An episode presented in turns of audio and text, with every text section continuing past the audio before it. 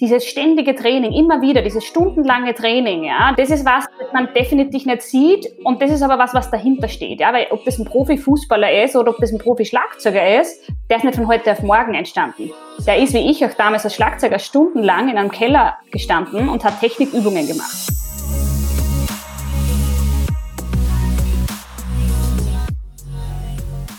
Herzlich willkommen bei der neunten Episode von Deal, dein Podcast für B2B-Sales von Praktikern für Praktika. Unsere heutige Episode ist aus zwei Gründen eine ganz besondere. Punkt 1, wir haben endlich eine Dame im Podcast.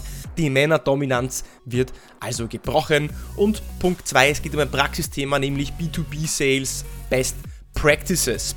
Du erfährst, was funktioniert, was nicht funktioniert, was die erfolgreichen Verkäufer in ihrer Herangehensweise anders machen und was die Tipps, Tricks und Hacks sind, die du in deinem B2B-Sales-Alltag einbauen kannst. Unser heutiger Gast ist seit über 10 Jahren im B2B-Sales aktiv und dabei gehört sie zu den Besten in dem Unternehmen, ist eine Spitzenverkäuferin seit Jahren, die es schafft, über Jahre hinweg ihre Umsatzziele zu erreichen.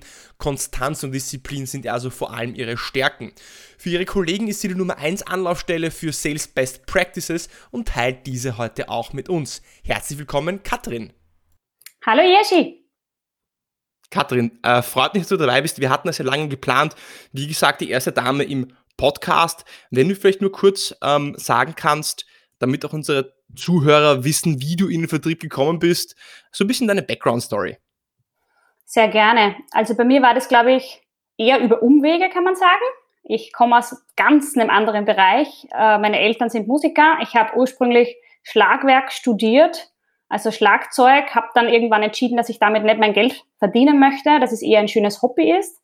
Habe dann äh, eine weitere Leidenschaft studiert von mir, das ist Politik, internationale Politik, Schwerpunkt European Studies. Der große Traum war eigentlich immer, irgendeiner großen Weltorganisation zu joinen, sei es die UNO oder sei es für die Europäische Union zu arbeiten oder die Weltbank. Habe dann relativ schnell in meinen Praktikern gemerkt, dass dem nicht so ist. Man verändert dort nicht die Welt. Man hat relativ schwer einen Impact. Äh, bin daher in die Privatwirtschaft gewechselt, habe was ganz Neues gesucht, ein Trainee-Programm, wo ich von der Pike auf lernen kann. Bin sehr zufällig damals auf ein Unternehmen namens Meltwater gekommen, habe mir gedacht, das höre ich mir an, habe dann eigentlich erst, als ich eingestellt wurde, mit der Zeit verstanden, dass es sich um eine Sales-Position handelt, habe mir gedacht, das probiere ich aus, ich gebe mir gewisse Zeit, ob das das Richtige für mich ist und habe dann irgendwann auch festgestellt, dass es eigentlich ganz gut mit meinen Stärken korreliert und bin seitdem auch dabei geblieben und habe auch vielleicht meine Leidenschaft dafür gefunden. Das heißt, ganz zufällig äh, in den, eine Vertriebsposition gestolpert. Du sagst, du wusstest gar nicht, wofür du dich eigentlich bewirbst und ah, wow, es ist Sales, damit habe ich jetzt gar nicht gerechnet. Äh, dafür bist du aber trotzdem sehr, sehr erfolgreich geworden, muss man einfach dazu sagen.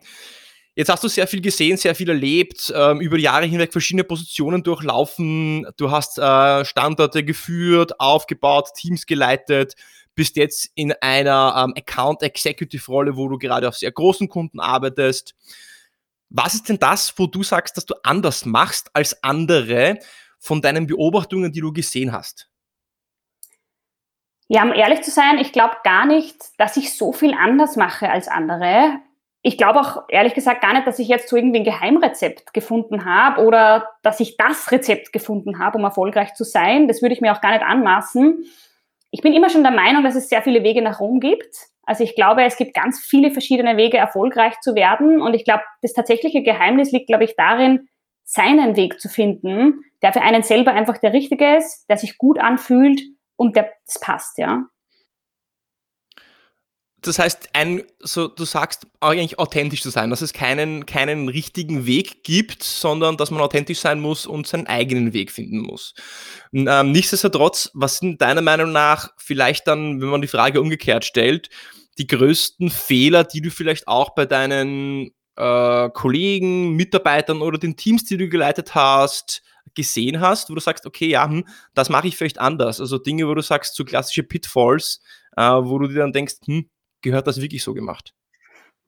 Ich glaube, dass es überall im Leben, das ist jetzt nicht nur Sales, sondern das ist egal, ob das jetzt Spitzensport ist oder ob das die Musik ist, aus dem Bereich ich komme, oder eben Sales. Ich glaube, dass es überall ein überdurchschnittliches Maß an sehr harter Arbeit benötigt, um erfolgreich zu werden. Ich glaube, das ist überall das Gleiche. Ich glaube, es sieht überall sehr einfach aus, es sieht toll aus, aber ich glaube, wenn man nicht in der Rolle ist, sieht man auch gar nicht, was tatsächlich dahinter steckt. Ja? Und ich glaube, Konrad hat das ja auch bei dir im Podcast schon mal erwähnt, diese, dieses ständige Training, immer wieder, dieses stundenlange Training, ja, dieses extreme Hard Work. Das ist was, das man definitiv nicht sieht und das ist aber was, was dahinter steht. Ja, weil ob das ein Profifußballer ist oder ob das ein Profi-Schlagzeuger ist, der ist nicht von heute auf morgen entstanden. Der ist wie ich auch damals als Schlagzeuger stundenlang in einem Keller gestanden und hat Technikübungen gemacht. Ja, die sieht man nachher nicht, die braucht man vielleicht auch jetzt nicht an sich an der Technikübung, aber die geben dir nachher auch diese Möglichkeit, dass du in der Professionalität dieses Level abrufen kannst. Und ich glaube, sehr oft wird das unterschätzt von Menschen, die denken sich, ich möchte dort sein, ich möchte dieser, egal, Spitzenfußballer, Spitzenschlagzeuger, was auch immer, oder Spitzensalesmensch sein, unterschätzen aber, mit welcher Hard Work es tatsächlich einhergeht, ja. Und es sind sehr mhm. oft Dinge, die einfach nicht lustig sind, ja, weil ich glaube nicht, dass es ein Top-Fußballer wirklich jetzt so lustig findet, jeden Tag Ausdauertraining zu machen, stundenlang auf den Berg rauf und runter zu, zu laufen. Ja. Am Ende macht's aber das Krautfett. Ja. Und ich glaube, im Sales ist das Gleiche. Ich glaube, einfach immer eine Schippe mehr zu machen als alle anderen, ist ein Punkt, der unglaublich wichtig ist und sehr stark unterschätzt wird. Ja. Also ich glaube, es ist auch keine Rocket Science. Weißt du, ab und zu, glaube ich, erwarten Leute so ein Geheimrezept zu finden, egal für was es ist. Aber es sehr, sind sehr oft die einfachen Dinge, die, finde ich, unterschätzt werden. Und da gehört Hard Work, und zwar richtig Hard Work, auch tatsächlich dazu. Mhm das, was du sagst, ist, dass man harte Arbeit nicht substituieren kann, dass man gerade, wenn es um Leistung geht, du hast ja auch ähm, die Analogie zum Sport gebracht oder zur Musik gebracht, dass man einfach üben muss und dass einfach ein gewisses Mindestmaß an Input oder an Arbeit einfach reingesteckt werden muss. Wenn wir jetzt trotzdem in die Praxis, sage ich mal, ein bisschen eintauchen. Ja. Du warst ja äh, jahrelang erst auch in der Neukundenakquise, jetzt gerade auch so im Portfolio-Ausbau auch tätig, aber auch im, im New Business weiterhin zu einem Teil. Wenn man sich so eine klassische Erstansprache anschaut ähm, oder so einen, einen Pitch zum Beispiel oder in einem ersten Erstgespräch mit einem mit einem Ansprechpartner, einem C-Level-Ansprechpartner, einem Entscheider, einem Head of, einem Director. Was sind denn da ähm, sage ich mal, vielleicht so Best Practices oder, oder Tipps, die du geben würdest, um vielleicht auch überhaupt mal so einen ersten Termin zu bekommen in einem Cold Call zum Beispiel? Ja, ich würde sagen, es ist extrem wichtig, dass es sehr individualisiert ist. Ja, also ich habe immer wieder den Fehler gesehen, dass man ähm, das Ganze sehr breit anlegt, so als Massensatz, der dann auf alle drüber gestülpt wird. Ich glaube, das Wichtigste ist es, da einfach eine gewisse Art von Vorbereitung mitzubringen. Und es muss jetzt auch keine stundenlange Vorbereitung sein, da reicht ab und zu schon ein paar Minuten, dass ich einfach so ein bisschen Gefühl habe, mit wem spreche ich, was macht das Unternehmen und was hat der vielleicht für Sorgen. Also ich glaube, dieser individuelle Ansatz, äh, der ist sehr wichtig. Und das Zweite ist, das kommt natürlich dann auch schon mit der Erfahrung, das ist eine gewisse Art von ähm, Dynamik auch dem Gespräch zu lassen, dass ich einfach mich mit dem Gespräch leiten lasse und nicht zu voreingenommen bin, was ich jetzt durchpushen möchte, sondern ein bisschen improvisieren zu können, ja, mit dem Flow zu gehen, was der Ansprechpartner mir vorgibt. Ich glaube, das ist auch ganz mhm. wichtig. Du sagst Punkt 1 Vorbereitung wenn wir das ein bisschen konkreter machen, wie würdest du dich jetzt äh, vorbereiten oder wie bereitest du dich vor, wenn du jetzt Beispiel, du hast, du arbeitest ja, hast du im Vorfeld gesagt, an 20 großen Unternehmen, die in deinem Portfolio drinnen sind, die noch nicht Kunde sind. Das sind ja große Konzerne, große ATX-Konzerne, DAX-Konzerne teilweise. Wenn du da jetzt zum Beispiel einen, einen Director Marketing kontaktieren würdest, wie würdest du dich denn da auf so ein Gespräch vorbereiten? Was sind denn so die Punkte, die du dir raussuchen würdest? Ja, also ganz wichtig ist immer auf jeden Fall zu verstehen, äh, wie macht das Unternehmen sein Geld? Äh, wer sind die einzelnen Stakeholder? Äh, wer sind auch vielleicht die Supplier? Also ich glaube, Five Forces ist hier so ein wichtiger Punkt, äh, dass man einfach so Grund des Konzeptes Unternehmen einschätzen kann, weil dann kann man auch einschätzen, wo vielleicht momentan die Challenges für das Unternehmen liegen. Gerade jetzt zu Zeiten von Corona ist es ja noch mal einfacher, weil sehr oft kann das von einem Zulieferer sein, die Challenge zum Beispiel, oder ist es ein Markt, wo es einen neuen Wettbewerber gibt oder sehr viele neue Wettbewerber. Ich glaube, das ist so ein einfaches Konzept und dann aber auch auf den Ansprechpartner selber. Das heißt, ist es jetzt jemand, der Head of Marketing ist? Ist es ein CMO? Ist es ein Pressesprecher? Äh, ist es vielleicht sogar ein Head of Purchase? Also zu überlegen, was macht eigentlich ein Head of Marketing, Head of Sales, ein Pressesprecher, sich mit der Rolle auseinanderzusetzen und dann aber eben auch das Unternehmen einzuordnen zu können und auch genau zu verstehen, jetzt wirklich Tag heute, sei es zum Beispiel Corona, wie geht das Unternehmen damit um? Wie positionieren sie sich momentan schon in der Öffentlichkeit zu dem, Kenne ich vielleicht Mitbewerber, die gerade aufkommen, haben die ähnliche Probleme? Wie geht es den Kunden? Wie machen die gerade ihr Geld? Und so weiter. Also ich glaube, das ist eine Vorbereitung, die dauert auch, wie gesagt, jetzt nicht unbedingt Stunden, aber die sollte man schon ungefähr im Kopf haben. Und wenn ich darauf vielleicht, vielleicht aufbauen kann, ja, du sagst, das Geschäftsmodell, wie, wie verdienen die Geld, wie schaut die Zulieferkette Supply Chain aus, weil, und da gehe ich mal davon aus, dass du mit übereinstimmst, ich dann, du hast ja gesagt Vorbereitung, du hast gesagt Individualisierung, weil ich dann meine Value Message oder meine Value Botschaft, die ich dann in so einem ersten Gespräch überbringen will, auch individualisieren kann. Dass ich mir im Vorfeld überlege, was sind denn die Vorteile, die Lösungen, die neuen Möglichkeiten, die eingesparten Kosten oder der zusätzliche Umsatz, den ich bringen kann, mit meiner Lösung. Und das kann ich ja nur machen, wenn ich mir im Vorfeld Gedanken darüber gemacht habe, wie das Geschäftsmodell aussieht. Das heißt, der Grad der Individualisierung. Punkt Ganz zwei, klar. du hast gesagt, ähm, dass der Flow äh, passt, dass, dass man einem Gespräch genug Dynamik gibt. Das heißt, du sagst ja eigentlich, dass jedes Gespräch anders ist und für mich würde das bedeuten, dass man ein gewisses Maß an Neugierde mitbringen muss, zuhören muss, Fragen stellen muss und weniger seine eigene Agenda durchbringen möchte. Das, das ist das, was ich oft als Fehler bei oder Fehler, ja, als, als Herausforderung sehe bei, bei gerade bei jungen Vertriebskollegen, äh, die dann ein Skript so ein bisschen auswendig lernen oder durchbrechen wollen, ohne zuzuhören. Hast du das gemeint mit, mit Neugierde, Flow oder Dynamik im Gespräch? Auf jeden Fall, ja. Also man will ja immer das Produkt sozusagen verkaufen, aber in Wirklichkeit verkauft man ja eine Lösung. Und damit man eine Lösung verkaufen kann, muss man aber auch das Problem kennen. Ja, das Problem kennt man aber nur, weil das ist sehr individualisiert, wenn man den Menschen zuhört. Und deswegen ist es wichtig, dass man dann dieser Gesprächsdynamik einen Raum gibt, dass der Mensch sich ausdrücken kann, dass ich auch ein bisschen zwischen den Zeilen lesen kann, was mir der sagt, was da vielleicht für ein Problem dahinter steckt dieses Zuhören und mich dann leiten lassen von dem, was er sagt, nachfragen und darauf eingehen, das ist sehr wichtig. Weil, wie gesagt, am Ende ja nicht das Produkt verkaufen, sondern immer nur die Lösung. Und die Lösung gibt es nur dann, wenn es ein Problem gibt. Und da muss ich aber, wie gesagt, offen zuhören können, um zu erkennen, was das Problem ist tolles Thema. Wir, wir können nur verkaufen, wenn es eine Lösung gibt. Dafür müssen wir zuerst ein Problem identifizieren, sagst du. Correct. Da gehen wir jetzt schon wirklich dann so in so einen Termin oder Meeting rein, äh, wo wir dann auch face-to-face -face mit den Kunden bei einem Vortermin sitzen oder kann ja auch heutzutage digital oder virtuell sein.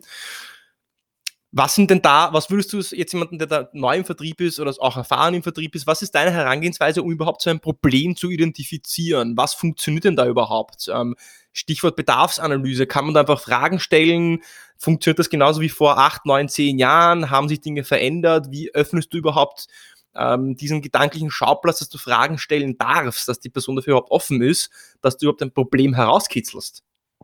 Ja, also ich glaube, Fragen ist das Allerwichtigste. Wenn ich dann einen Termin oder ein direktes Meeting beim Kunden habe, hat er mir quasi auch schon diesen Raum eingeräumt, diese Fragen zu stellen. Sonst wäre ich nicht beim Meeting oder hätte sich dieser Kunde auch nicht eine Stunde Zeit zum Beispiel geblockt für ein digitales Meeting.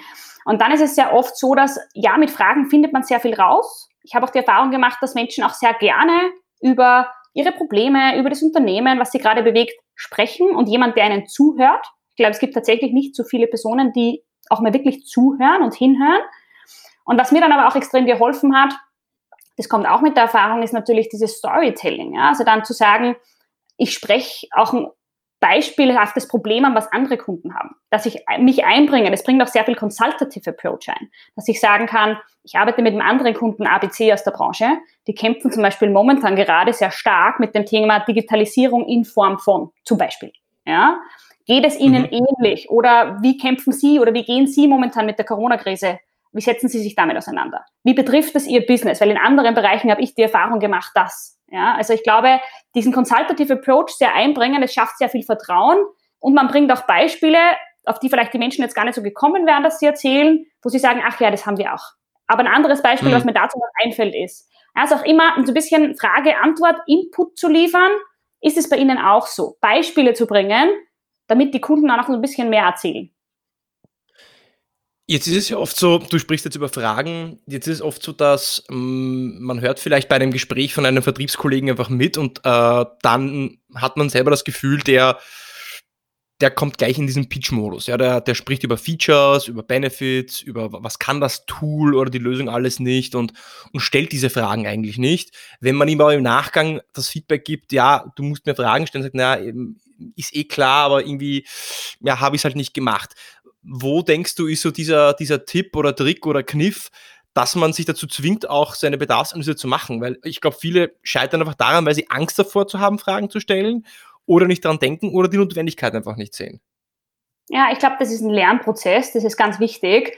Man hat auch viel zu viele Angst, diese Fragen zu stellen. Wie gesagt, eigentlich wird dort erst das Gespräch interessant für beide Seiten, für unsere Seite, aber natürlich auch für die Kundenseite, weil dann er tatsächlich auch mal erzählt, was wirklich seine Problematik ist. Ansonsten geht vielleicht mein Meeting, Vortrag komplett am Thema vorbei, dann ist es für ihn auch nicht spannend. Und ich glaube, wichtig ist immer so ein kleiner Trick, dass man einfach geschlossene Fragen sperrt. Also ich habe das irgendwann gemacht, weil da ist oft ein Fehler drin, dass man nur Fragen stellt, die mit Ja oder Nein beantwortet werden können. Und sobald man offene Fragen stellt, erfährt man schon so viel. Ja, dass man zum Beispiel sagt, wie machen Sie das momentan? Ja, äh, was kann ich mir in Ihrem Bereich unter Business Intelligence vorstellen? Ja, also nur offene Fragen, wo ich möglichst viel Output bekomme vom Kunden. Das ist, glaube ich, sehr wichtig. Aber eben, wie gesagt, auch immer in der Vorbereitung vielleicht schon von einem anderen Kunden gehört zu haben, der das auf ähnliche Weise einsetzt, dass man ein Beispiel bringt. Ja, das schafft sehr viel eben Vertrauen und Offenheit, dass man sagt, ich arbeite zum Beispiel mit einem anderen Unternehmen aus dem Hausnummer Pharma-Bereich zusammen. Die kämpfen gerade sehr stark mit Problem ABC. Wie wir das da lösen, ist so und so. Würde bei Ihnen das auch helfen oder haben Sie ganz andere Probleme momentan, mit denen Sie sich auseinandersetzen? Ja, also einfach offene Fragen zu stellen und dann aber eben auch Beispiele zu bringen, diesen beratenden Ansatz, der denke ich sehr, sehr wichtig ist im Sales, wie es vielleicht andere Kunden machen, mit was die zu kämpfen haben, um auch, wie gesagt, einerseits mal bekommt man sehr viel Eye-Level dadurch, aber eben auch sehr mhm. viel Vertrauen und bekommt auch mehr Input vom Kunden raus. Jetzt ähm, sagst du natürlich, äh, ja, natürlich offene Fragen, nicht geschlossene Fragen. Dann geht es ja aber einen Schritt weiter. Jetzt, jetzt habe ich eine offene Frage gestellt. Also beispielsweise, ich frage dich, ähm, viele meiner Kunden kämpfen gerade in diesem Bereich mit folgendem Problem. Ja. Wie ist es denn gerade bei Ihnen? Wie lösen Sie denn das? Dann kommt irgendeine Antwort zurück. Und wo ich dann, wo ich dann aber die Herausforderung sehe, ist das dann herzunehmen, was ich bekommen habe und da nochmal zwei, drei Schichten tiefer reinzufragen und viele springen dann wie auf einem Acker gleich zu ähm, einer nächsten Stelle und stechen wieder irgendwo anders rein und äh, haben dann einen ungeackerten Acker, aber keine keine Wasserquelle gefunden, ja, weil sie an der Oberfläche bleiben. Ja, und das ist aber die Problematik, wo wir wieder bei dem Thema sind, dass man ein Problem braucht. Ja, man muss einfach so lange graben, bis man ein Problem gefunden hat. Ja, und es gibt eigentlich immer ein Problem. Also ganz selten, dass es kein Problem gibt. Ja, und ich glaube, das macht einen guten Verkäufer auch aus, dass man das Problem findet. Und da muss ich aber dann tiefer reingehen. Natürlich ist es nicht mit einer Frage getan, ja, sondern wenn ich das Gefühl habe, da ist noch mehr, dann noch nachzufragen. Ja, aber wie machen Sie das jetzt konkret in der Anwendung? Ja, machen Sie das alleine? Haben Sie ein Team? Wer unterstützt Sie da? Haben Sie eine Software? Ah, okay, Sie machen es alleine. Wie viele Stunden arbeiten Sie eigentlich? Ja, wie viel Zeit verschwenden Sie drauf und was haben Sie vielleicht sonst noch auf der Agenda? Ja, einfach nachzufragen, keine Angst davor zu haben. Das ist, glaube ich, auch ganz wichtig, weil irgendwann stößt man auf diese Wasserquelle, aber man muss vielleicht tief genug bohren. Hm. Jetzt hast du vorher auch über Storytelling gesprochen, eingangs. Du hast super viele Beispiele gebracht. Äh, bereitest du dir diese Beispiele vor oder kommt das bei dir wirklich mehr so aus der Erfahrung heraus? Wenn es bei dir aus der Erfahrung herauskommt, wirklich so, wenn, wenn du selber aus dem Ärmel schütteln kannst, was wäre dann zum Beispiel dein, dein Tipp, wenn man äh, sowas auch gescheit umsetzen möchte, dass man sich da hinsetzt und dann vielleicht so Beispiele mal niederschreibt, könnte sowas helfen? Oder wie hast du da deine, dieses Portfolio, dieses Repertoire an Beispielen, die du dann immer wieder bringst in so einer Art von Storytelling, um über Kundenbeispiele zu sprechen, über, über Herausforderungen, die andere Kunden von dir haben, um dann ein Gespräch darauf aufzubauen, um sowas überhaupt mal ähm, darauf zurückgreifen zu können. Mhm. Ich schüttel es mittlerweile tatsächlich aus dem Ärmel, also das ist keine Vorbereitung, das ist einfach man connected the dots. Ähm, ich würde jedem, der Neues empfehlen, zuhören, zuhören, zuhören. Es gibt einen ganz großen Grund, warum in der Mehrheit von Unternehmen im Sales die Leute auch in einem offenen Büro arbeiten, weil man sehr viel mitbekommt. Wenn man die Möglichkeit nicht hat, wie zum Beispiel von Zeiten von Corona gerade, dann würde ich immer empfehlen, einfach bei den besten Leuten, also es wäre sowieso ein Tipp von mir, always pick the best performing people. Ja, ich habe das immer gemacht, als ich angefangen habe. Ich habe mir immer die Leute rausgesucht, die überdurchschnittlich gut sind in dem, was sie machen. Und habe zugehört, mhm. zugehört, zugehört. Ja? Und dann einfach wie ein Schwamm das aufnehmen und irgendwann hat man die Geschichten, man hat sie hundertmal gehört, man fasst sie vielleicht in eigene Wörter und irgendwann ist man natürlich von der Erfahrung auch so gut, dass man genau weiß, auf welches Problem der Kunde vielleicht abzielt, wenn er über ein Problem spricht und dann einfach ein ähnliches Problem hernehmen und über Storytelling beschreiben, wie man da geholfen hat, ist, glaube ich, ganz gut. Jetzt hast du was ganz Spannendes erwähnt. Du sagst, ähm, dass du dir die besten hernehmen, hernimmst oder hergenommen hast und dir dann Dinge abgeschaut hast bin genau der gleichen Meinung. Ich verwende gerne das Zitat Success leaves clues.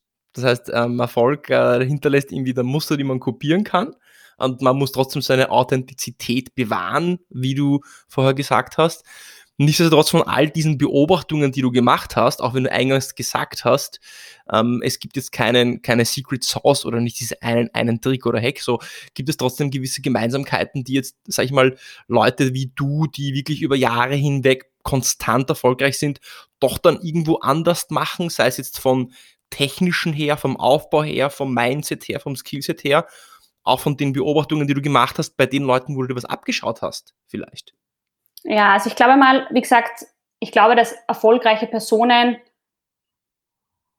die sind immer sehr diszipliniert und strukturiert. Ich glaube, das ist mal ein ganz wichtiger Punkt. Ja? Wenn du anfängst, dass du mit dem Flow gehst, dass du sagst, okay, jetzt ist Montag, ich schaue mal, was die Woche so auf mich zukommt und beantworte hier eine E-Mail und ach ja, da habe ich jetzt einen Termin. Ich glaube, das funktioniert nicht. Also ich glaube, sehr erfolgreiche Personen sind sehr strukturiert und diszipliniert. Ja, die haben einen ganz konkreten Plan, was sind meine Ziele, ähm, die halten das ganz konkret ein. Die haben einen Plan für jeden Tag, für jede Woche, für jedes Monat, jedes Quartal, jedes Jahr.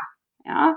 Und halten sich ganz strikt daran und passen natürlich hin und da ihren Kurs an, wenn sie sehen, es geht in eine falsche Richtung. Aber ich glaube, das ist ein ganz wichtiger Punkt, den ich ab und zu Personen gesehen habe. Ich glaube, dass die Mehrheit der Personen, die richtig erfolgreich sind, mehr arbeiten. Vielleicht mache ich mir jetzt hier Feinde mit der Aussage, aber ich bin der Überzeugung, ich habe es in der Musik gesehen, ich habe es ich denke, es ist im Spitzensport ähnlich und ich glaube, es ist überall so. Es ist auch im Sales so. Ich glaube, dass die Personen, die erfolgreich sind, schlichtweg mehr arbeiten. Ja, vielleicht arbeiten sie auch ein bisschen smarter. Smart Work ist auch ganz wichtig. Wann mache ich was? Aber sie arbeiten auch härter. Ja, und das wird, wie gesagt, oft nicht so gerne gehört, habe ich das Gefühl, weil was ist Hard Work? Das ist unglaublich fluffy, hängt ein bisschen an der Vergleichbarkeit ab, weil im Schlagzeug war es auch so, ja, wenn ich das Gefühl habe, es gibt Personen, die üben jeden Tag eine Stunde am Tag und finden, sie arbeiten sehr gut, ja die besten Personen üben wahrscheinlich 14 Stunden am Tag. Ja, es ist immer die Frage der Vergleichbarkeit. Und ich glaube, man darf das auch nicht abtun, dass jemand sich hardworking fühlt. Aber die Frage ist immer, nach welcher Decke strecke ich mich. Ja, das ist ein ganz wichtiger mhm. Punkt auch. Ja, also dieses Hardworking und eine Schippe mehr machen wie alle anderen. Ja, das versteht meine zweijährige Tochter heute schon, dass wenn ich äh, zehn Angelköder auswerfe statt einen, dass ich mehr bekomme. Wenn ich einen Kilometer länger laufe jeden Tag, dass ich hinterher mehr bekomme. Ja, das ist, ich glaube, das ist keine Rocket Science. Ja, das ist so. Man weiß das mhm. ja auch von Fußballern wie Ronaldo, dass die, das weiß sogar ich, dass die einer der Menschen sind, die am härtesten trainieren, ja. Und ich kenne das auch aus der Musik, ja. Das Level später auf der Bühne abzurufen zu können, dass ich improvisieren kann. Das heißt aber auch, dass ich stundenlang meine, in meinem Fall linke Hand, die schlechter war, stundenlang Technikübungen gemacht habe. Das ist nicht lustig, aber das gibt mir nachher diese Sicherheit, um diesen Improvis Improvisationslevel auf der Bühne abrufen zu können. Und ich glaube, das ist überall so. Ja, und das mhm. ist, glaube ich, im Sales auch, neben dieser Strukturdisziplin, glaube ich, ist auch dieses Hard Work, wenn es auch mal nicht Spaß macht, ein ganz unumgänglicher Punkt. Naja, ich meine, im Endeffekt sagst du, es gibt diese vier, vier Phasen des Lernens, diese unbewusste Unkompetenz, äh, die bewusste Unkompetenz, die bewusste Kompetenz und die un unbewusste Kompetenz. Und du sprichst dir gerade beim Schlagzeugspielen, damit du auf der Bühne dann performen kannst oder auch im, im Sales, damit du dann bei einem Kundengespräch so eine Storytelling aus dem Ärmel schütteln kannst, muss es eben eine unbewusste Kompetenz werden, was ein Beispiel dafür wäre, wenn, wenn du im Auto sitzt und äh, du fahrst, dann denkst du auch nicht mehr darüber nach, dass du geschaltet hast oder dass du den Blinker anmachst oder lenkst. Das passiert automatisch. Du denkst gar nicht mehr dran. Und das das arbeitet, das, das passiert nicht einfach so von einem Tag auf den anderen, sondern das ist ein Weg, wo du einfach Stunden, tagelang üben musst, äh, jahrelang, ja, ähm, um, um dir das auch zu, zu erarbeiten im Endeffekt, ja. Äh, Deswegen ist es auch ein Weg und ähm, viele scheitern halt auf dem Weg, weil sie vielleicht einfach aufgeben oder nicht diesen notwendigen Arbeitsinput einfach auch ähm, reinstecken, wie du, äh, wie du vorher gesagt hast. Ja. Gibt es dann aber, damit man dann überhaupt dieses Level auch erreichen kann, damit man, damit man damit man überhaupt dahin kommt, um eben auch Spitzenergebnisse erreichen zu können? Gibt es denn gewisse Eigenschaften, Merkmale, Persönlichkeitszüge, die dann eine Person mitbringen sollte, Talente, um überhaupt in Lage zu sein, diese Art von Exzellenz zu entwickeln? Ich glaube grundsätzlich, dass eben das meiste auf dieser Welt, auch da gehört Sales auch dazu, genauso wie eben Musik und Fußball. Ich glaube, es gibt schon mehr oder weniger talentierte Menschen. Aber dann gibt es ja auch dieses gute Zitat, dass ähm, Fleiß schlägt jedes Mal das Talent, wenn Talent faul ist, so in die Richtung geht es. Ähm, und daran glaube ich sehr, sehr stark. Und ich habe das auch in der Musik gesehen, äh, Talent alleine bringt dich nicht weit. Ich glaube, es ist tatsächlich auch diese harte Arbeit und ich glaube, dass jeder trotzdem, jeder Mensch sehr viel lernen kann. Ich glaube, dass Sales ein Skill ist, genauso wie es auch äh, ist, dass ich musiziere, genauso wie es ist, dass ich äh, Fußball spiele oder Handball oder was auch immer. Ich glaube dennoch, um erfolgreich werden zu können, um nochmal zurück auf dieses Hard Work-Thema zu kommen, dass es zumindest von Vorteil ist, wenn ich ein gewisses Level an Ambition mitbringe. Ich denke, dass das ja, genau. Ich glaube, dass es fast unumgänglich ist, weil sonst kann ich diese harte Arbeit gar nicht abrufen. Ja? Und das ist, glaube ich, das kann man auch lernen, ist aber zu einem gewissen Grad, denke ich, auch eine Charaktereigenschaft. Ah, okay, jetzt bin ich komplett deiner Meinung. Jetzt, äh, wenn du jetzt aber zehn Leute auf der Straße fragst, bist du ehrgeizig, dann werden die zehn wahrscheinlich sagen, natürlich, ja, sicher, ja. Also, oder die wenigsten werden sagen, ich bin ein, ein ich bin faul. Werden jetzt vielleicht einer sagen, aber die wenigsten.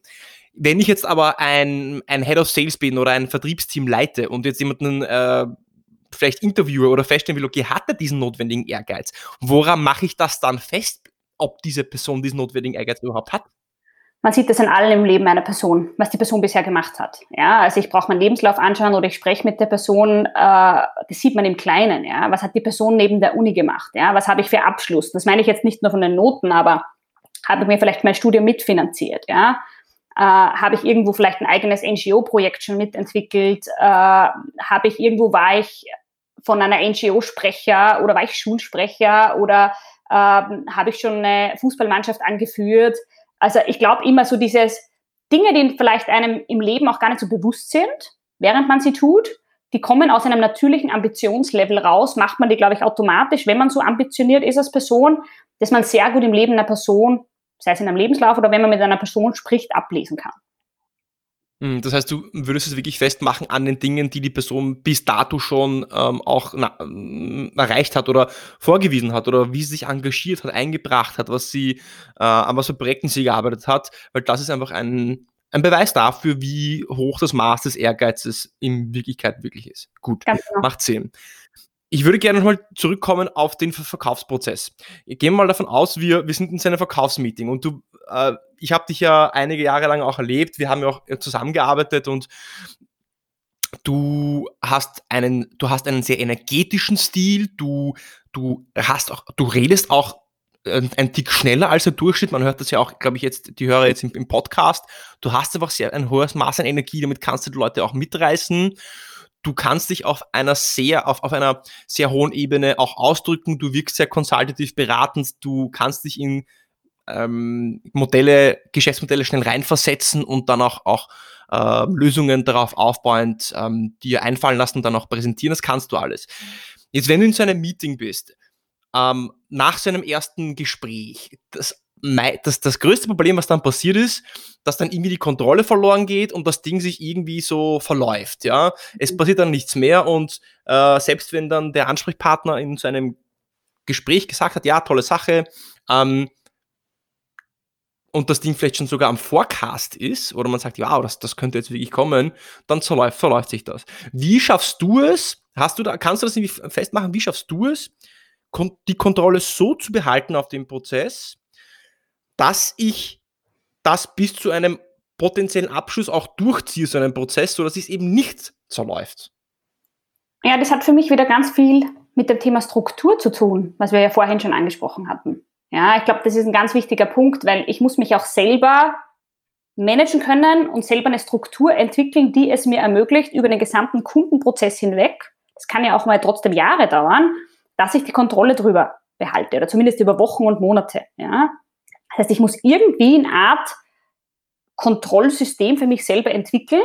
Das kann jetzt ein CRM-Tool sein, das kann GDoc sein, das kann, egal welche Art der Struktur ich dann verwende, mit der ich arbeite, das Hilfsmittel, um diese Struktur zu behalten. Also ich bin immer ein Fan davon, Mehrwerte zu schaffen und dann auch sehr viele Touchpoints mit dem Kunden zu haben. Ja, und wenn sich jetzt nicht natürlicherweise ein Touchpoint ergibt, weil jetzt einige Monate verstreichen und es noch nicht der richtige Zeitpunkt ist, dann kann ich den Kunden aber trotzdem weiterhin schon Mehrwert liefern über das, was wir besprochen haben. Dass ich sage, hier wäre ein Beispiel über das, was wir zuletzt besprochen haben, wollen wir es vielleicht gemeinsam nochmal durchgehen. Ja? Das ich kann dem Kunden weiterhin helfen, auch wenn er vielleicht noch kein Kunde ist, immer Single Touchpoints dazwischen schaffen. Das kann man nach zwei Wochen sein, nach drei Tagen, um den Kunden so ein bisschen auch daran zu erinnern, was wir bisher besprochen hatten und den Prozess auch nicht komplett zu verlieren, ich glaube, so schaffe ich es auch über längere Zeitpunkte hinweg, den Kontakt aufrechtzuerhalten, dass ich so ein bisschen immer im Hinterkopf des Kunden bleibe, natürlich immer mit Mehrwert, ja, also nicht einfach nur, indem ich jetzt sage, ich möchte mit ihnen telefonieren, sondern ich muss schon irgendwo einen Mehrwert für den Kunden auch schaffen,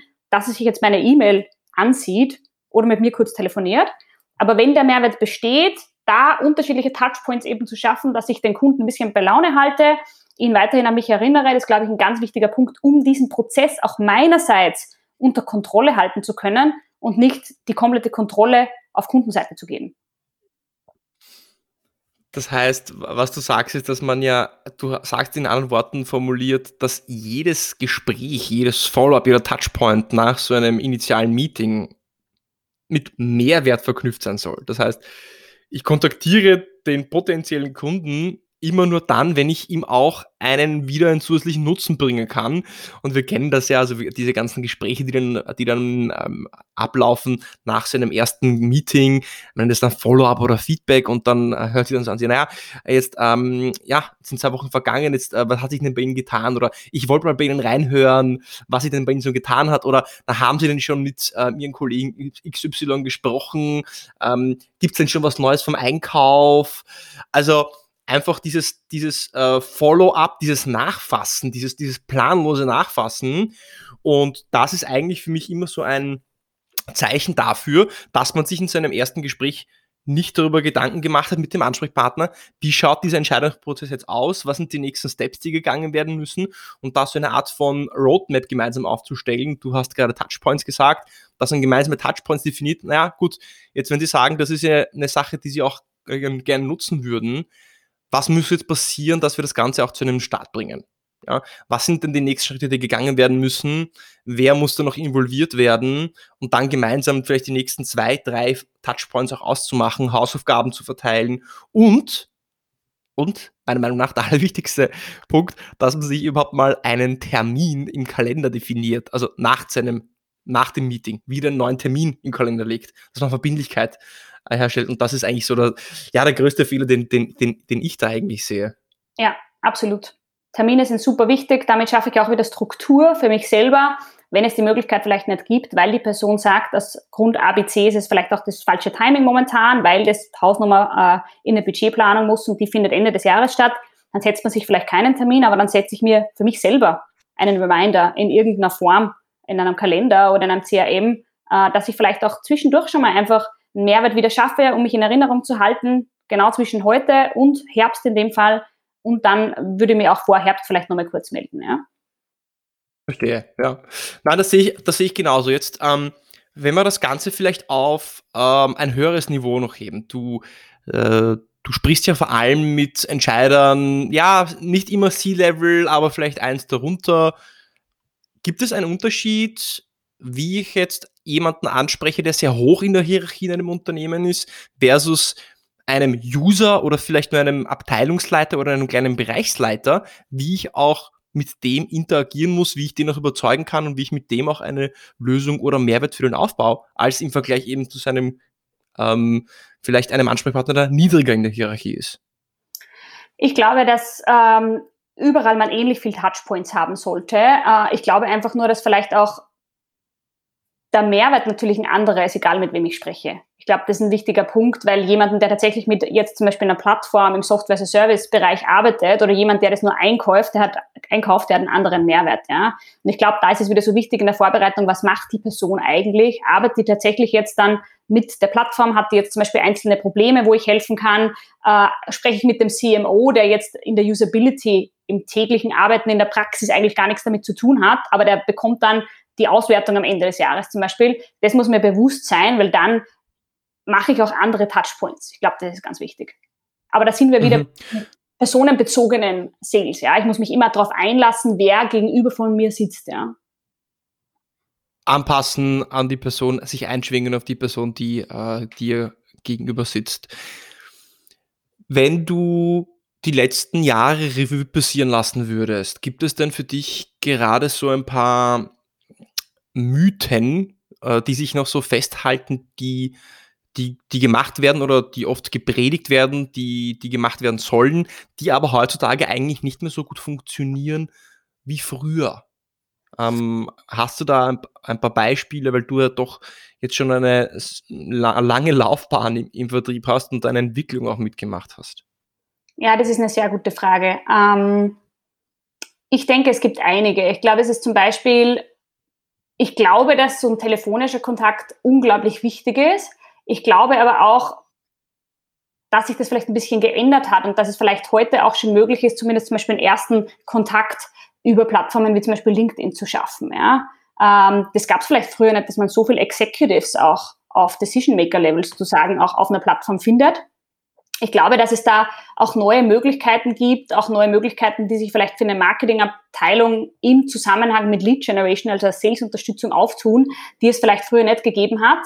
Und ich glaube, ich glaube, dass es nicht nur der erste telefonische Kontakt ist. Ich bin sehr ein großer Fan von telefonisch, weil es auch schneller geht und man sehr individueller quasi auch kommunizieren kann. Ich glaube dennoch, dass es erste Touchpoints, um wieder bei dem Wort zu bleiben, gibt, auch im Bereich zum Beispiel jetzt eben E-Mail oder eben so Plattformen wie LinkedIn, über die ich kommunizieren kann, die auch immer wichtiger werden und wo es auch, glaube ich, sehr große Marketingansätze gibt. Also ich glaube auch, dass diese Inbound Sales wesentlich wichtiger noch wird, als sie früher war.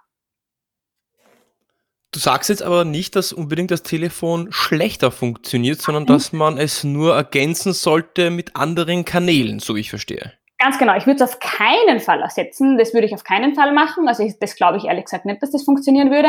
Aber ich glaube, man kann es ergänzen. Ja? Und ich glaube, man kann auch schon viel über eben andere Plattformen als nur telefonisch erreichen heutzutage. Also ich glaube, das ist zum Beispiel einer dieser Punkte, die wichtig sind. Ja.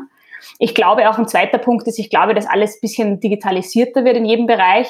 Es gibt im Sales ja sehr oft, das kennen wir vielleicht aus dem Softwarebereich nicht so, aber Sales ist ja sehr oft, hier vor allem in Österreich, auch noch sehr oft sehr klassisch über den klassischen Außendienst. Ja.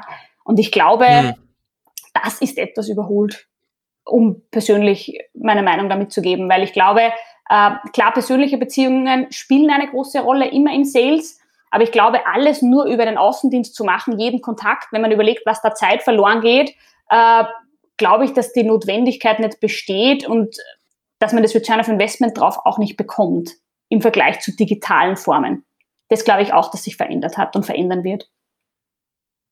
Das was du damit sagen möchtest, ist, dass das Außendienst im Sinne von, ich fahre zu jedem meiner, meiner Kunden physisch hin mit dem Auto und toure durch ähm, Österreich oder Deutschland, um sie zu besuchen, versus ich mache mir Termine am Telefon mit Zoom oder was auch immer aus, dass das effizienter ist und die vor Ort Face-to-Face-Gespräche gar nicht mehr so wichtig sind? Ist das, was du Nein, das würde ich, das würde ich gar nicht sagen. Ich glaube, dass Meetings nach wie vor sehr, sehr wichtig sind, auch Face-to-Face-Meetings, aber halt gezielt ausgemacht. Ja? Also es gibt noch ganz viele äh, klassische Außendienste hier in Österreich speziell, die machen nur Außendienst. Ja? Also da gibt's gar keine Online-Meetings. Ja? Das heißt, da, die machen Montag Vorbereitung, Freitag Nachbereitung und Dienstag bis Donnerstag fährt man auch im Ad-Hoc zum Kunden einfach hin, ohne dass man sich einen Termin ausgemacht hat. Ja? Ähm, ich glaube, dass das weiterhin diese Face-to-Face-Termine unglaublich wichtig sind, aber ich glaube, nur das zu machen, ja, ich glaube, dass das gar nicht mehr so zielführend ist. Ich glaube, dass es auch gar nicht unbedingt mehr 100% gewünscht ist und auch mehr Output erzielt. Egal in welcher Branche das mhm. Und ähm, wenn du jetzt vielleicht so ein Trend, den man ja beobachtet, äh, du bist ja bei der Firma Meltwater tätig und das ja seit Anfang eigentlich deiner Vertriebskarriere. Das heißt, du hast ein sehr starkes Know-how im, im SaaS, äh, im SaaS-Sales aufgebaut. Und du verkaufst eine Lösung, wo es um ja, äh, eine Marketinglösung, eine hm. Marketing-PR-Lösung. Auch dieser Bereich, wie alle anderen Bereiche, es gibt immer mehr und mehr Anbieter, immer mehr und mehr Wettbewerber ähm, wo es teilweise auch sehr schwer ist, sich von diesen anderen Wettbewerbern oder Lösungen zu unterscheiden. Also man kann teilweise fast schon von so einer Art von Commodity sprechen, weil ähm, oft ist es auch fast die gleiche Plattform, die gleiche Oberfläche, wenn man sich das Interface ansieht. Also der Teufel steckt oft, steckt oft im Detail. Wie schafft man es aber in solchen overcrowded Markets, wie sie aber in allen Industrien heutzutage eigentlich sind, gerade im Technologiebereich, sich irgendwie abzuheben, so zu positionieren, dass man auch dann die präferierte Lösung ist. Wie schaffe ich es, da auch diesen Entscheider dann für mich zu gewinnen? Was ist die Entscheidungsgrundlage, wenn ich so vergleichbar bin eigentlich auf technologischer Sicht?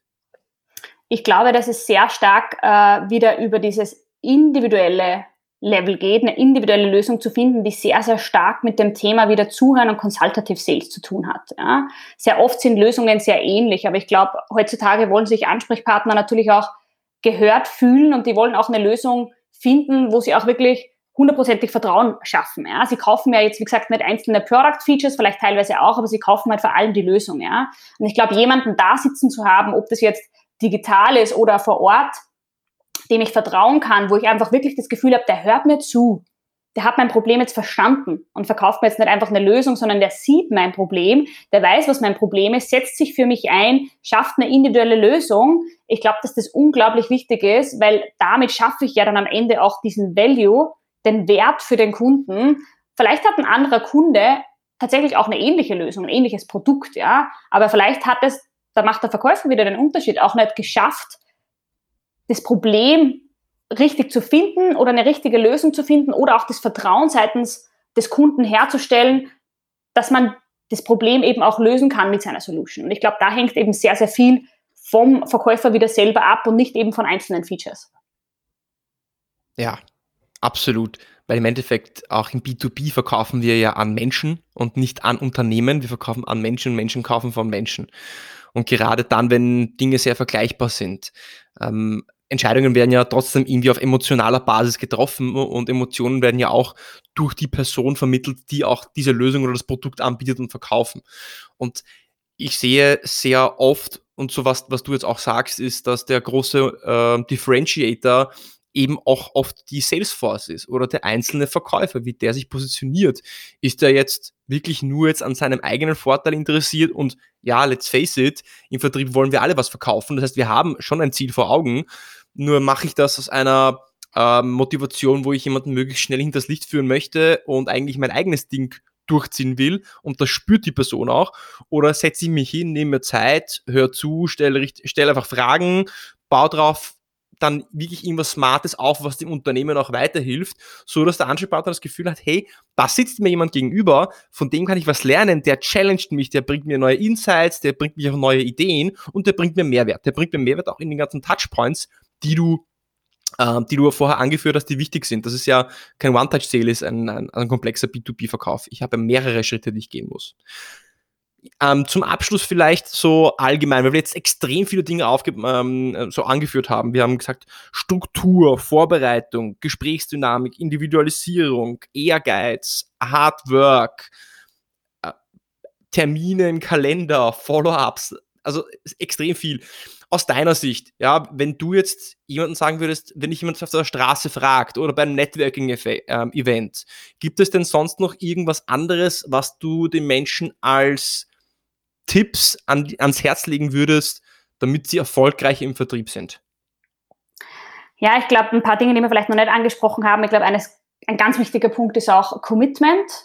Ja, also das ist vielleicht auch zu Deutsch ähm, Durchhaltevermögen oder wie stark will ich das Ganze eigentlich wirklich? Weil ich glaube, und da ist wieder die, der Vergleich auch gleich zu Sport und Musik. Ja, es ist, der Erfolg kommt mit ganz vielen Misserfolgen ich glaube, das ist überall so. Wenn ich keinen Misserfolg gehabt habe, kann ich, glaube ich, nicht richtig erfolgreich werden, weil dadurch lerne ich ja am meisten. Und ich glaube, das ist was, was man unbedingt mitgeben muss, dass man einfach nicht zu schnell aufgibt. Das ist übrigens auch ein Punkt, den ich neben der Hard Work am meisten gesehen habe, wahrscheinlich sogar der meiste Punkt. Ähm, how badly you want it. Irgendwie kommt es dann immer auf das runter, wo Menschen einfach aufgeben. Ja? Ist vielleicht auch okay. Ja? Vielleicht will es auch nicht jeder genauso sehr wie andere aber ich glaube, Durchhaltevermögen ist was, was man überall im Leben, wenn man on top mitspielen will, bringen muss. Das wäre, glaube ich, noch ein wichtiger Punkt. Ein anderer wäre auch eine, ein Teil von, was wir Ownership nennen würden. Ich glaube, was ich immer wieder gesehen habe an ganz erfolgreichen Personen, ist, dass sie selber das Rad in die Hand nehmen zu ihrem eigenen Erfolg. Ja, das heißt, sie fahren ihr Auto selber und machen ihre, ihren Erfolg nicht von anderen externen Faktoren abhängig im Sinne von, ich muss es machen, wenn es nicht gibt, mache ich selber, es macht niemand anders für mich. Ja? Und alleine schon das zu verstehen und das auf mich wirken zu lassen, dass ich für mich selber verantwortlich bin und niemand anderes. Ja? Und wir sitzen alle im selben Boot. Ich glaube, das ist ein wichtiger Punkt der Erkenntnis. Ich glaube, das ist auch noch was, was ich mitgeben würde. Genauso wie der Punkt, ähm, das haben wir kurz vorher angesprochen, diese sehr hohen Standards an mich selber zu setzen, ist, glaube ich, extrem wichtig. Ja? Ich habe oft Personen gesehen, die richten halt ihre Fahnenstange nach Mittelmaß aus. Ja, das ist halt, ich mache aber eigentlich mehr oder ich mache besser als Person XY. Ja? Was, glaube ich, ganz wichtig ist, erfolgreichste Personen, die strecken sich immer ganz hoch, ja, die strecken sich nach dem Besten, ja. Und wenn ich vielleicht die Besten erreicht habe, vielleicht gibt's noch welche drüber. Es ist ganz wichtig, dass ich einfach auch meine Working Habits, meine Standards, wie ich arbeite, immer nach den besten Personen ausrichte. Das sind vielleicht noch so ein paar Punkte, die man vielleicht noch, finde ich, mitgeben könnte, dass man erfolgreich wird. Eine Sache würde ich gerne noch sehr so aus dir äh, da ein bisschen nachbohren, weil wir vorher, äh, wie wir kurz gequatscht haben, bevor wir das Ganze ähm, aufgenommen haben hier, auch, auch über das Thema KPIs gesprochen haben. Du hast ja vorher gesagt, endlich misst man jetzt bei einer gewissen, einem, bei einem, in einem gewissen Vertriebsbereich, bei der Firma, wo du jetzt gerade arbeitest, hoff, endlich misst man dort die KPIs. Das kann ja nicht funktionieren. Mhm. Kannst du noch ein paar Worte, Sätze zu diesen KPIs, zu den Zahlen sagen? Weil ich weiß, dass du da auch sehr stark darin bist und dass du das auch als wichtig erachtest.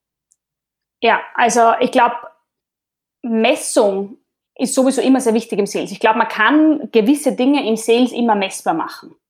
In jeder Art von Sales, ja. Das kann, das ist sicher jetzt ein Unterschied, welche Art, ob ich jetzt B2C, B2B, welche Art von Produkte ich kaufe.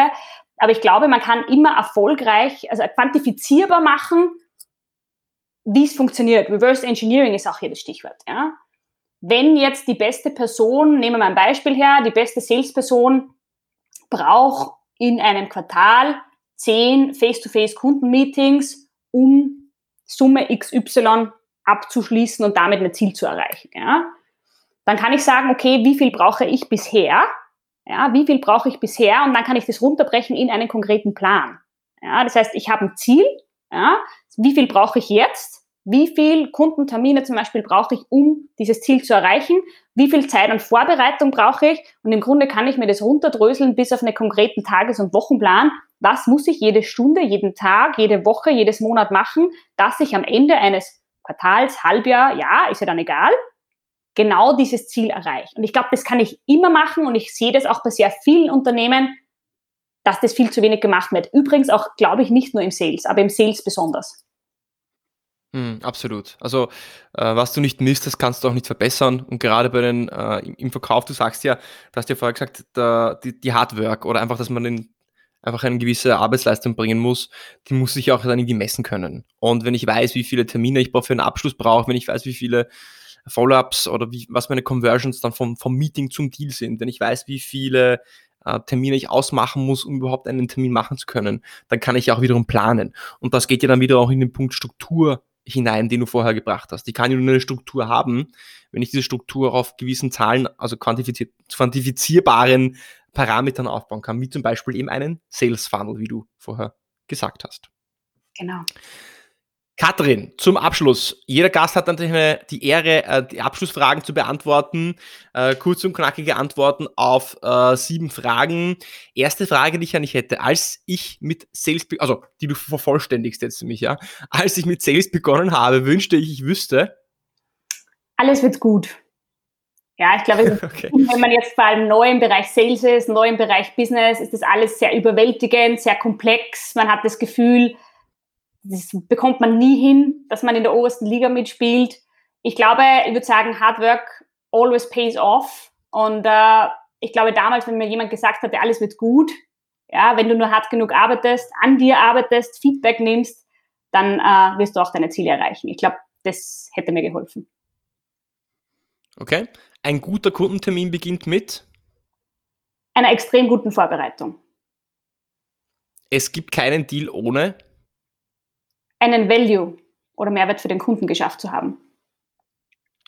Und jetzt vier spannende Fragen. Der beste Ratschlag, den du je bekommen hast? Ja, ähm, da gibt's, es gibt viele gute Ratschläge, die ich bekommen habe in meinem Leben. Ich nehme jetzt einen her, der mich am meisten geprägt hat, weil er nicht nur mein Businessleben, sondern mein ganzes Leben mich begleitet. Das ist, du bist dein eigenes Glückes Schmied. Da steckt sehr viel Weisheit drinnen. Der schlechteste Ratschlag, den du je bekommen hast? Das war Aug um Aug, Zahn um Zahn. Du musst nehmen, was du bekommst. Wie denkst du, wird sich Sales verändern in den nächsten Jahren, gerade im B2B? Das ist eine sehr gute Frage. Ich glaube, ich habe vorher einen Bereich schon angesprochen. Ich glaube, es wird digitaler, wie so vieles. Ich glaube, wie gesagt, dass äh, auf allen Ebenen, ich glaube, dass sich auch traditionelle Kunden, die vielleicht ihre Produkte traditionell verkaufen, äh, ich habe das im großen deutschen Kunden zum Beispiel auch selber gesehen, die dann plötzlich wirklich durch Online-Verkäufe sehr viel Geschäft zum amerikanischen Mitbewerber verloren haben. Ich glaube, dass die Art, wie auch Kunden ihren Vertrieb machen, äh, wird digitaler. Ich glaube aber auch, dass von unserer Seite quasi an sich die Ansätze, wie spreche ich mit dem Kunden, ich habe vorher schon angesprochen, die Notwendigkeit, wirklich jetzt äh, fünf oder vier Tage die Woche jemanden vom Außendienst auf der Straße zu haben, der nur dort unterwegs ist, die Effizienz, die sehe ich nicht. Also ich glaube, dass alle Arten, die irgendwie mit Vertrieb zu tun haben, mit Verkauf zu tun haben, sei es ich beim Kunden oder eben auch wie der Kunde seine Produkte verkauft, ich glaube, dass es generell digitaler wird. Mhm. Ja, ein zweiter Punkt wäre, dass es, das ist, das ist wäre der erste Punkt. Der zweite wäre, ich denke, es wird komplexer. Ich glaube, dass die Probleme immer komplexer werden und ich glaube, es benötigt auch komplexere Lösungen auf die Probleme hin. Und damit denke ich, benötigt es auch immer smartere Menschen im Vertrieb, die diese Lösungen auch hm. verkaufen. Hm. Ich glaube, das ist so ein zweiter Punkt. Und ich glaube aber auch, dass mit diesen zwei ersten beiden Punkten kommt auch der dritte Punkt, dass es, glaube ich, immer mehr Empathie und Menschlichkeit brauchen wird, da es digitaler wird, da es komplexer wird. Ich habe oft das Gefühl, man vergisst oft, dass man ja eben auf der anderen Seite, wenn es vor allem digital ist, mit dem Mensch zu tun hat. Wir verkaufen ja eben noch an Menschen. Und die haben so ihre eigenen Probleme gerade. Ja. Ich habe letztens in Zeiten von Corona mit jemandem gesprochen, der unglaublich wütend war, weil ich ihm eine Zoom-Einladung geschickt habe, da sehr, sehr emotional darauf reagiert habe, hat. Und es hat sich eine Woche später herausgestellt, dass einfach die Person unglaublich viel am Tisch hat. Ja, Im Sinne von, Kinder sind zu Hause, seine Frau musste äh, alle Mitarbeiter in Kurzarbeit schicken. Ich glaube, das ist ganz wichtig, dieses Be kind, you never know what someone is going through und diese Menschlichkeit mit diesen ersten beiden Punkten, dass es digital und komplexer wird, denke ich auch immer wichtiger werden. Also das ist, das ist jetzt äh, eine Perle, die du natürlich gebracht hast, ja. Also ich denke auf jeden Fall, es wird noch komplexer und dieser Punkt der Empathie, dass man den Menschen mit wirklichem Interesse ähm, gegenübertritt und seine Situation auch versteht, weil am Ende des Tages hat er genauso äh, Probleme und Herausforderungen im Alltag, wie, wie, wie, wie du sie eben hast. Äh, und auch das Beispiel, das du gebracht hast, ähm, mit, mit diesem Kunden und diesem Zoom-Meeting ist, ist finde ich toll. Also danke dafür auf jeden Fall, ja. Die letzte Frage, etwas persönlicher. Was ist denn dein Lieblingsfilm und warum, Katrin? Ja, das ist eine gute Frage. Ich habe meine Lieblingsfilme haben sich in Vergangenheit immer mal wieder geändert und ich muss auch sagen, seitdem meine Tochter auf der Welt ist, komme ich nicht mehr so viel zum Filme schauen. Ähm, ich habe auch eigentlich immer mehr gelesen als Filme geschaut. Deswegen würde ich jetzt vielleicht ein Buch hernehmen. Ich habe ja nie meine Leidenschaft für internationale Politik, Zusammenhänge, Geopolitik nie verloren. Das ist etwas, was mich bis heute unglaublich interessiert. Und ich lese auch sehr gerne eigentlich, um abzuschalten vom Beruf, lese ich sehr gerne politische Bücher oder eben zum Beispiel auch fiktive Romane, die auf wahren politischen Ereignissen basieren. Und ein Buch, das mich unglaublich eigentlich fasziniert hat, das heißt Am Ende bleiben die Zedern. Das ist ein Buch, das vor einem wahren Hintergrund im Nahen Osten, speziell im Libanon spielt, mit einer fiktiven Story im Vordergrund, das ich sehr empfehlen kann. Der Autor von dem Buch? Der Autor heißt Pierre Jarawan das werde ich in die Shownotes verlinken für alle, die sich äh, das Werk von Pierre, Pierre Jarawan genauer genau. durchlesen möchten. Genau. Katrin, wo können dich denn die Hörer finden, wenn sie sich mit dir connecten wollen, vielleicht eine Frage an dich haben? Was ist denn dein Lieblingseinfallstor für Menschen, die sich gerne mit dir austauschen möchten? Ja, sehr, sehr gerne klassisch LinkedIn. Äh, ich glaube, da ist es am allerbesten. Da teile ich auch selber immer wieder Dinge, die mich selber bewegen. Ähm, und wie gesagt, da kann man mich auch jederzeit anschreiben und ich antworte normalerweise auch relativ schnell zurück. Dein Profil verlinke ich auch wieder in den Shownotes. Katrin, danke, dass du dabei warst. Sehr viele spannende äh, Beispiele, spannende Insights, spannende Tipps. Vieles, was wir, was wir abgedeckt haben, wird am Schluss nochmal von mir auch zusammengefasst. Ähm, danke fürs Dabeisein und ich wünsche dir noch einen wunder, wunderschönen Nachmittag. Das wünsche ich dir auch und danke für die Einladung, Jerzy.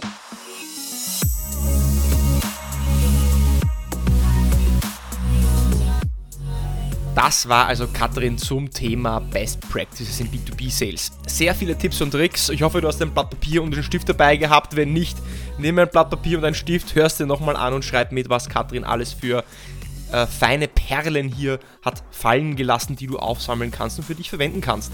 Zusammenfassend würde ich aber folgende Punkte dir mitgeben wollen. Hardwork, harte Arbeit, es gibt keinen, kein Substitut dafür. Du musst eine extra Schippe Arbeit auch drauflegen. Individualisierung vom Pitch ganz wichtig. Je weiter du beim Entscheidungsträger kommst oder je höher der Entscheidungsträger ist, desto wichtiger ist Individualität. Hole die Erlaubnis ab, um überhaupt Fragen stellen zu dürfen. Erkläre, dass du den Status quo verstehen musst. Und ganz wichtig, das Storytelling. Bring Beispiele von anderen Kunden. Ähm, viele meiner Kunden sind gerade mit den und den Problemen konfrontiert. Wie ist das bei Ihnen? Ist es bei Ihnen auch so?